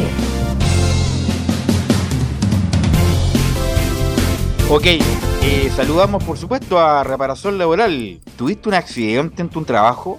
¿Te sientes con las manos atadas? ¿Te despidieron injustificadamente? En Reparación Laboral te asesoran y acompañan a abogados especializados en Derecho del Trabajo. Los resultados los respaldan. Consulta gratis a lo largo de todo Chile en reparacionlaboral.cl porque reparacionlaboral.cl es tu mejor respuesta. Bueno, también lo queremos invitar le invitar, por supuesto, que escuche la edición matinal a las 7 y media y a contar también de hoy la edición de las 20 horas. Las 20 horas para que ya la gente ya está preguntando, así que de las 20 horas, la edición central de Estadio por todas las plataformas. Bueno, vamos con Belén. Vamos con Belén Hernández que nos va a informar de la llegada de Holland y otras cosas más. Belén, buenas tardes. Sí, muy buenas tardes, Belu, nuevamente y a todos los que nos escuchan hasta ahora. Claro, como todos esperábamos, la, eh, Cruzados había puesto el plazo de que este fin de semana se, se, entregara y se diera a conocer ya quién asumiría la banca de la Universidad Católica como ya técnico oficial y salir de, del interinato, de, el bien digo, de Rodrigo Valenzuela. Y claro, el sábado muy temprano y coincidió, coincidió también con el Día del Hincha Cruzado que se celebra ahí en, en la franja. Eh, anunciaron por la mañana em, el, regreso de, Ariel Holland. Ariel Holland que eh, mencionaron en un comunicado que tiene un acuerdo, porque todavía no llega a Chile para poder firmar su contrato, tiene un, acuerdo con, con, Universidad Católica y el contrato se extendería desde el primero de mayo hasta el 31 de diciembre del 2023 y va a asumir, eh, bueno, va a llegar el, este viernes 6 de mayo y el lunes 9 va a ser su primer entrenamiento en San Carlos de Apoquindo. El primer partido que va a dirigir Ariel Holland va a ser ante Unión La Calera, que ya es en la fecha 12. El viernes 13 a las 18 horas, que justamente se juegan en San Carlos de Apoquindo, y va a ser un debut sin público, porque recordemos que la Universidad Católica está suspendida, o sea, está eh, con castigo por, por el tema de los incidentes ante, ante Deportes La Serena y se cumpliría justamente en el debut de Ariel. Pero me da, me, dame un segundo, Belén. Le quiero, le quiero, preguntar a Camilo y a Carlos Alberto, obviamente. Buena gestión ahí el Tate, ¿eh? se movió rápido. Eh, obviamente que esto ya se sabía de que Paulucci venía tambaleando. Y Holland, que, insisto, una primera época muy buena en México, donde llegó a la final, después tambaleó y no le fue tan bien. Los mexicanos además tienen poca paciencia, ¿eh? los mexicanos sí tienen poca paciencia. Eh, cortan al tiro a pesar de, lo, de, las buenas sensaciones que dejó Holland. Pero Holland, que te, tiene, tenía mucha oferta en muchas latitudes, Camilo, eh, lo nuevamente lo, lo, traen para acá, lo motivan, lo, le hacen una muy buena propuesta y Holland es, a priori es lo mejor que le podía pasar a la Católica y que llegara un técnico como él. Y dejó buen, muy buena sensación en su paso, que, que tuvo, bueno, campeón. Y, y, él se fue más porque quería un equipo competitivo en aquella oportunidad el 2020, para el 2021. Pero ahora también pide tres refuerzos de. Quiere un, plan, un plantel para ir a buscar algo a nivel internacional. En el, en el fondo, eso y es bueno para la Católica también. Y conociendo a Holland, ¿qué refuerzo es el? Me imagino que un central, ¿qué más? Un mediocampista. Un central de categoría. ¿Sí? Un 6. Un 6. Sí. Y, ¿Y un, qué más? Y un puntero. Y un puntero, puntero, puntero. Exactamente. Como Lescano, dice usted, ¿no? En su primera etapa. ¿eh? Así es, sí, sí, un puntero, porque ahora en, este, en esa posición juega Valencia o... mm, Y está Melano, que no, no, existe. Melano, No, Melano existe. Como, di- como dice un vale, no existe eh, Melano. Así que una oye, muy buena noticia. allá, oye, velo más allá del éxito de Vuelco así, que trajo rápido a Holland un técnico difícil, porque tenía ofertas. Y lo que ganaba en México, me imagino que es mucho más lo que le van a pagar en Santiago de Chile. Pero también el Tati mandado. ¿Cuántos jugadores trajo Católica de refuerzo y cuántos son titulares? Mm, Sí. Empecemos a revisar, pues. Empecemos a revisar. Pero han tenido más paciencia en la Católica, los hinchas son más tranquilos aparentemente, porque todo lo que llegó a Católica como refuerzo ha sido un fracaso. El único que se podría rescatar es Cristian Cuevas, el único que, que ha respondido, pero el resto no. Exactamente. Sí, el pero- resto no, Camilo. El resto está en deuda absoluta. Sí, el resto, Melano no, no creo que vuelva a jugar, no difícil, Assad menos también, Galani podría tener alguna opción. Y el, y el uruguayo, que usted le hace una finta y le deja sentado en la tribuna. ¿ah? Ah, Nehuen Paz, Nehuen Paz también. Sí, pues señor, no sé si es verdad. Bueno, pero en fin. Pero en esta pasada sí que estuvo muy bien. El, te- el gerente técnico de Católica rapidísimo y se trae un técnico de categoría que lo quería incluso el fútbol chileno en la selección y vuelve a Católica. Así que Dios quiera que le vaya bien. Además que el fútbol de, de Holland gusta mucho en Católica, Camilo, un equipo más rápido, un equipo más ofensivo, que está permanentemente buscando el arco rival. y que fue protagonista también ahí, tuvo buenos partidos a nivel internacional el- cuando, cuando la vez anterior que, estuvo, así que eh, es algo que, él quiere también, pues él en Independiente tuvo un logro a nivel internacional. Belén. Ayer, ayer domingo tuvo su primer encuentro que fue una reunión vía online con el equipo, con el plantel eh, titular, o sea, con el, con el equipo completo, bien digo, y también con, con la gerencia deportiva. Eh, bueno, y, y eso duró cerca de 30 minutos donde charló con, con los jugadores y eh, habló lo que él quiere principalmente con, con el equipo. Vamos a escuchar la primera declaración de Ariel Holland, donde dice, estoy muy contento por volver a casa. Eh, quiero que sepan que estoy muy contento de poder volver a estar con ustedes y rememorar recuerdos imborrables que están en nuestro corazón. Eh, quiero agradecer también a la dirigencia y a la dirigencia deportiva del club por haber confiado en nosotros y agradecerles también a todos ustedes que durante tantos meses han tenido muestras de afecto para conmigo en las redes sociales. Quiero que sepan que estoy muy contento de volver a casa y que nos vemos pronto. Bueno, los torneos que, que ha ganado Ariel Holland, bueno, fue el tricampeonato que consiguió con la Universidad Católica en, en 2020, en el 2020, la Copa Sudamérica, su- la Copa Sudamericana, bien digo, y la Copa Suruga Bank en 2018 con Independiente de Avellaneda, y consiguió con el León de México, que fue el último título que, que logró allá en, en su estadía en, en México, fue la Leagues Cup con el León de México en el, año, el año pasado, el que recién pasó. Los números que dejó en el en 2020 fue, mm, eh, bueno, en, la franja, bien digo.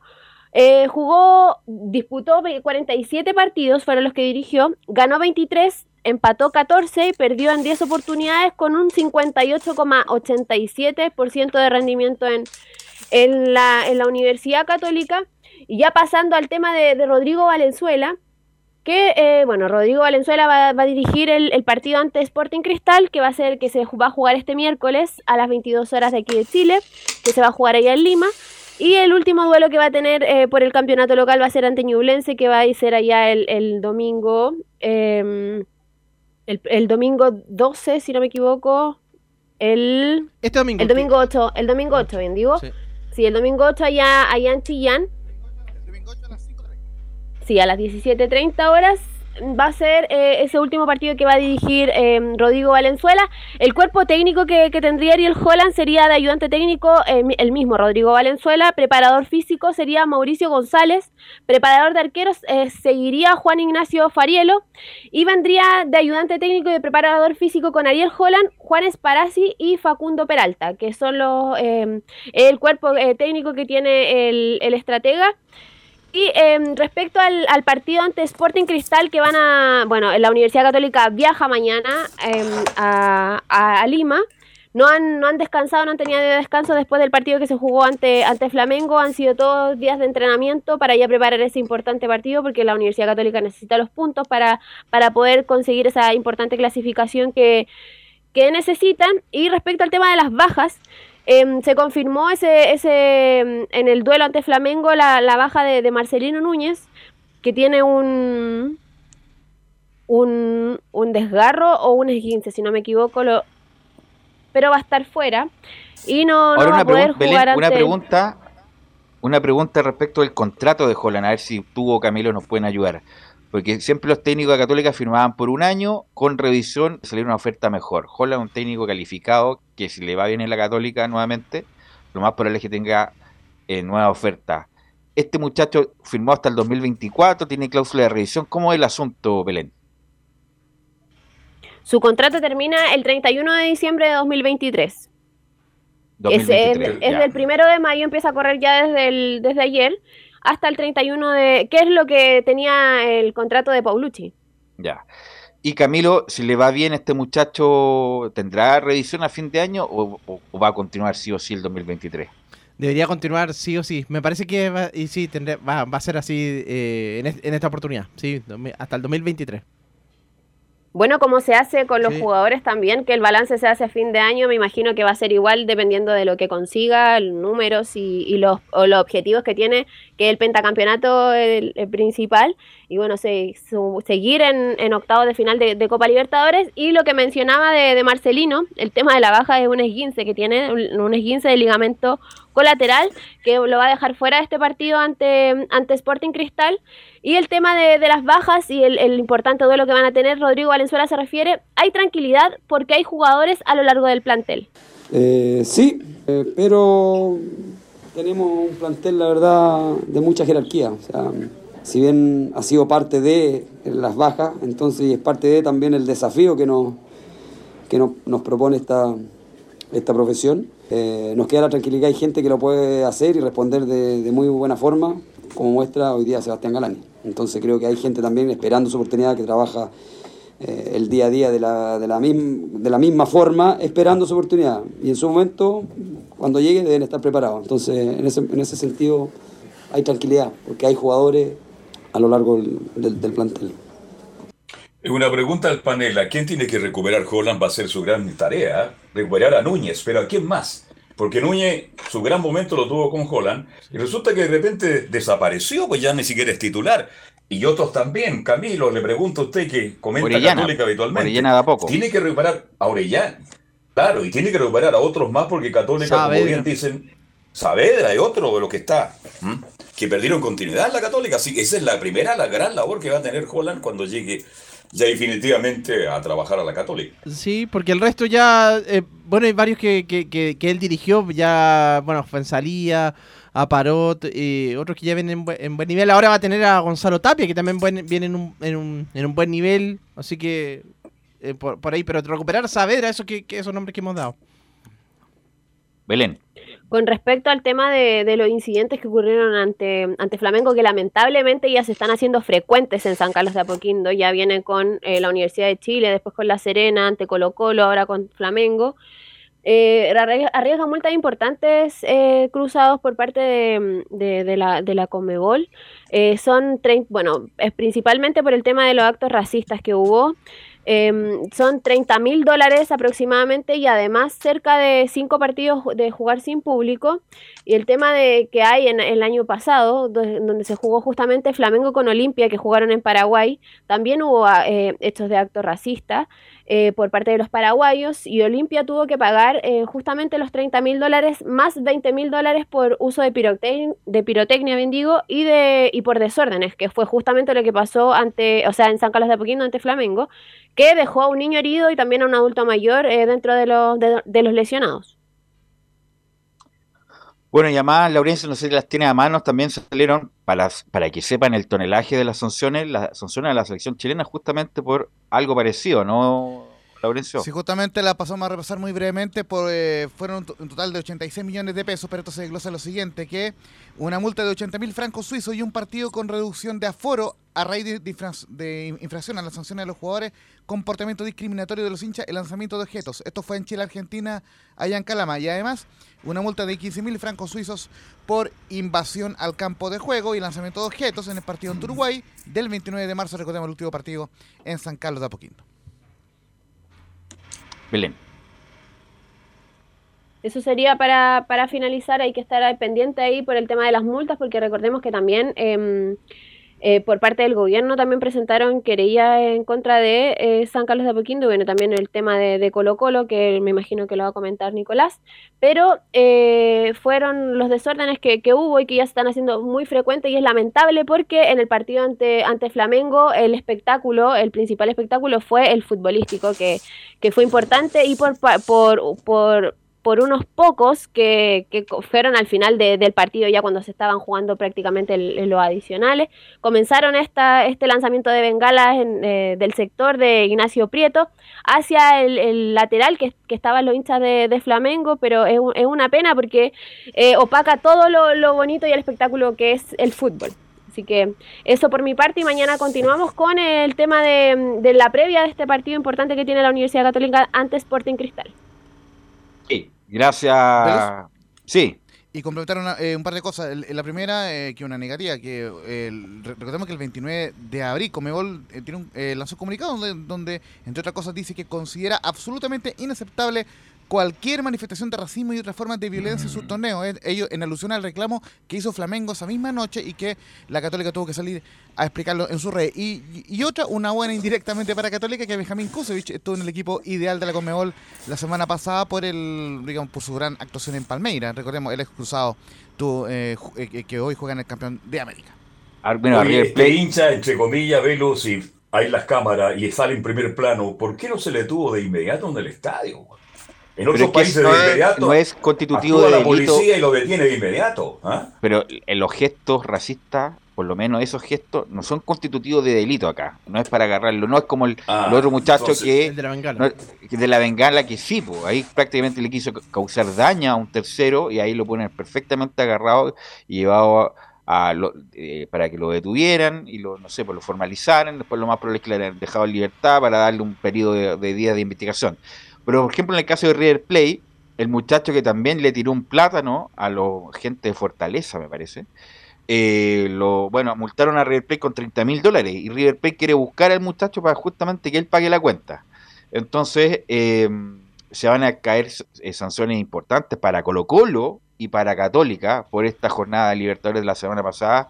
Así que hay que estar muy, muy, muy atentos con eso. Bueno, eh, vamos con Juan Pedro Hidalgo y nos, desde Antofagasta, de la hermosa ciudad de Antofagasta, que nos va a informar del excelente triunfo que tuvo Antofagasta ante O'Higgins, Juan Pedro. Sí, un triunfo pero importantísimo, Belu, frente a la escuadra de O'Higgins, porque estos tres puntos ayudan al CDA a salir desde el fondo de la tabla de posiciones y además eh, poder eh, lograr esa identidad y además no haciendo grandes juegos, pero lograr la confianza Club Deporte Antofagasta en este técnico Rebeco que tomó el club con el empate eh, frente a Huachipato, la victoria frente a la escuadra eh, brasileña y ahora esta victoria en el torneo nacional en tres puntos sumados siete unidades. Y eso habla también que este técnico que a lo mejor no puede ser un gran espectáculo en juego, pero sí un resultadista y eso ayuda mucho a que Deportes Antofagasta pueda proyectar claramente lo que es este trabajo de lo que es la parte final de este, de este torneo. En ambas situaciones buscar quizás también, ¿por qué no meterse eh, y, desordenar este grupo F del torneo de Copa Sudamericana y en el torneo nacional empezar a tomar respiro frente a lo que son eh, salir del fondo de la tabla eh, de posiciones y vimos mejoría en, en este partido. Bueno, primero decir que el Nacho González, como siempre, convirtiéndose, convirtiéndose en la figura del partido nuevamente, lo hizo frente a la escuadra de O'Higgins, la importancia que Jason Flores esté metido en el partido, que logra des- desenvolverse de muy buena forma, eh, López que ha ido mejorando y que ha ido levantando en estos tres partidos su nivel, marcando presencia, marcando eh, en el área, buscando tirar pases, si no puede molestar con el gol, eh, ser participativo en arrastrar marca y eso habla también del trabajo que y la confianza que le está dando Rebeco a los jugadores que un poquito se sentían un poquito mal desde el punto de vista psicológico, lo que no, lo que no podían mostrar en el campo de juego. Hablemos con una de las figuras del partido, el Nacho González que habló con, la, con el medio oficial en el post partido luego de la victoria del SEA por un gol a cero. Veníamos de semanas complicadas, eh, pero siempre tuve el optimismo, la fe que, que lo íbamos a revertir. Tenemos un gran grupo de jugadores, eh, sabíamos que el partido con, de, de la Copa nos dio un, un impulso anímico bastante grande, así que, que bueno poder ratificarlo y ganar acá de local, que es donde tenemos que dejar los puntos. Y lo vamos a tomar como tal, cada partido súper importante. Se nos hace muy difícil con tanto partido seguido poder eh, llegar en óptimas condiciones, pero este es un plantel que es bastante profesional, eh, hay rendimientos que, que han subido bastante, los que están entrando también lo hacen muy bien, entonces somos un plantel bastante completo y que tenemos que aspirar a más. hay que aspirar a más y de a poco sumando uno a uno la escuadra del CA para lo que es esta suma de unidades. Rápidamente López, aprovechamos el jugador menos que nuevamente también fue, fue expulsado el escuadra de O'Higgins y mejoramos en el segundo tiempo el argentino delantero del CDA. Que ellos se tiraban atrás y empezar a jugar. Eh, yo creo que Diego por eso leyó bien el partido, empezó a meter más gente en el medio, pudimos encontrar los espacios y bueno, después también aprovechamos la expulsión de ellos para, para poder eh, lograr ganar el partido. Eh, mirá, la, realidad es que nosotros seguimos el plan eh, de punta a punta de lo que propone el profe. La realidad es que, es que, bueno, se dieron estos dos últimos partidos y el, último, el primero con Guachipato también hemos tenido muchas situaciones de gol ahí sobre el final. Eh, yo creo que el, el- equipo hace la diferencia sobre el final.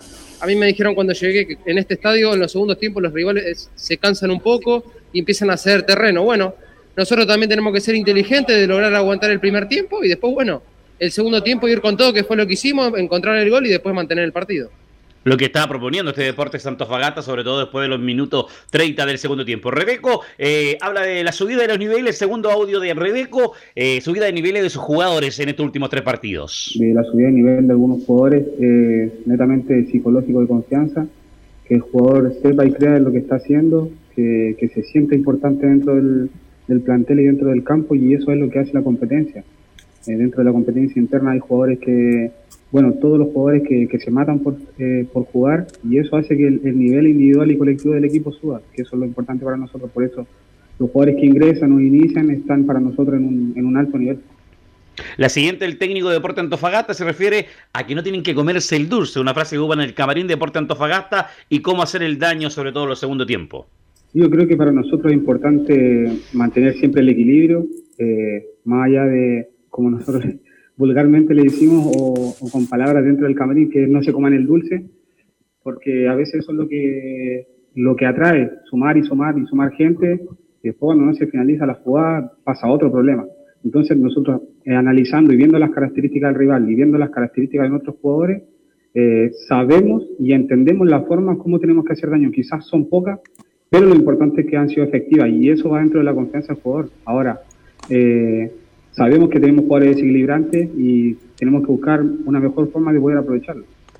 Es lo que está trabajando el técnico Rebeco y parece que lo ha hecho muy bien en estos tres partidos. Deporte Antofagasta está decimocuarto del torneo nacional, tomando respiro para lo que es este torneo, eh, lo que es esta parte eh, de salir del fondo de la tabla eh, y lo que viene para lo más pronto, el día miércoles 18-15, enfrentar a la escuadra Liga Universitaria por Copa Sudamericana que jugó ayer el, el clásico quiteño con Independiente y empató 1 a 1, muy buen partido de la escuadra de Liga, pero al final, perdón, terminó perdiendo 1-0, disculpe, terminó perdiendo 1-0 la escuadra de Liga con nuevo técnico para venir a enfrentar a Deportes Santofagasta por el grupo F de las 18-15 del día miércoles, que por supuesto Estadio Portal estará en vivo desde el regional Deportes Santofagasta la Liga por Copa Sudamericana y el, y el domingo eh, por el torneo nacional con Palestino en la cisterna.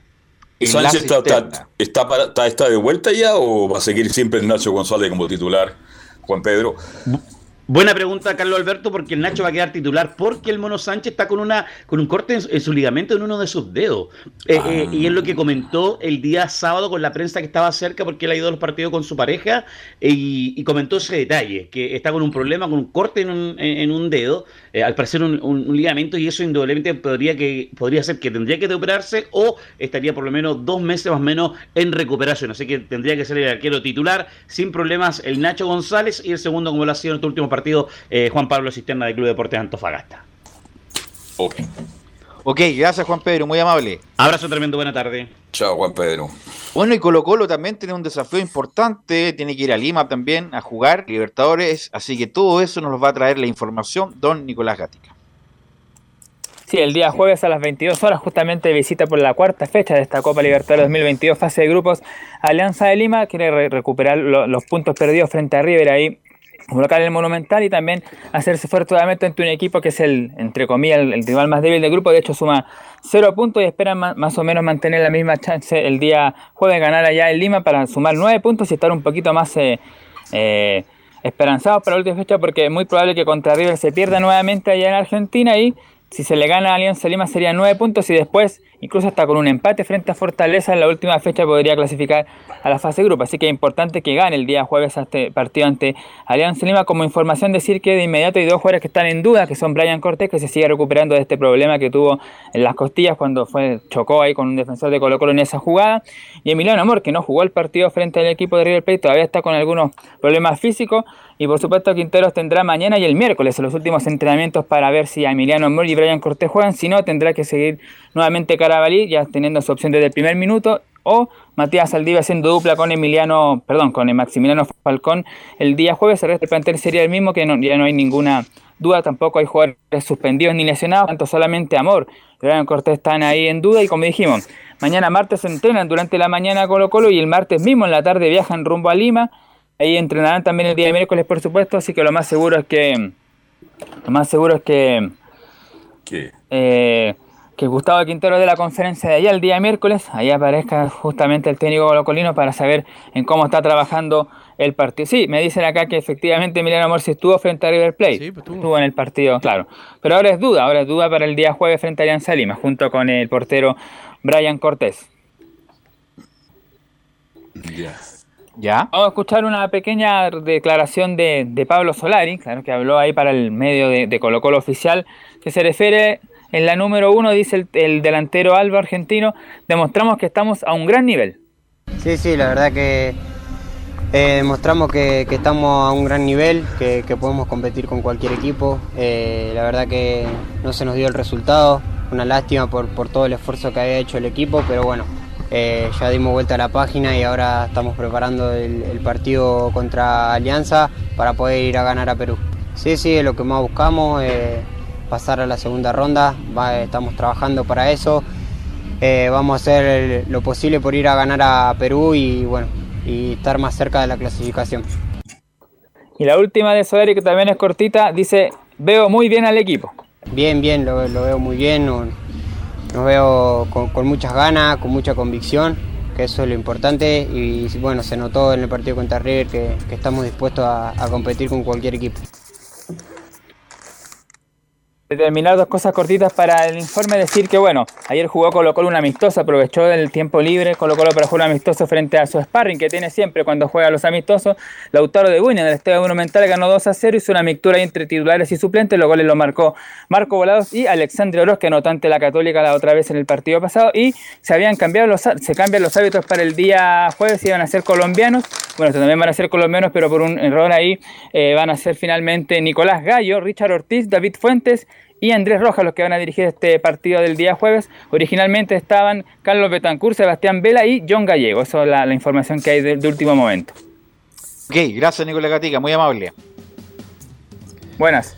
Bueno, eh, los invitamos que a contar de hoy hay Estadio en Portales PM. Estadio en Portales PM a contar de las 20 horas después de Fútbol y algo más. Viene de inmediato la transición con Estadio en Portales PM. Lo dejamos invitados para que puedan escuchar las voces de Nicolás Gatica, Felipe Holguín, Belén Hernández, Carlos Alberto Grado, Camilo Vicenzo, Laurencio Valderrama. Todas las voces que ustedes eh, se deleitan todos los días. Bueno, la pueden Muy volver a escuchar. Giovanni, a contar de las 20 horas, los dejamos invitados para Estadio en Portales PM. Bueno, gracias a todos los que co- colaboraron, gracias Emilio por la puesta en el aire y insisto, los dejo invitados para las 20 horas Estadio en Portales PM. Que tengan muy buena tarde.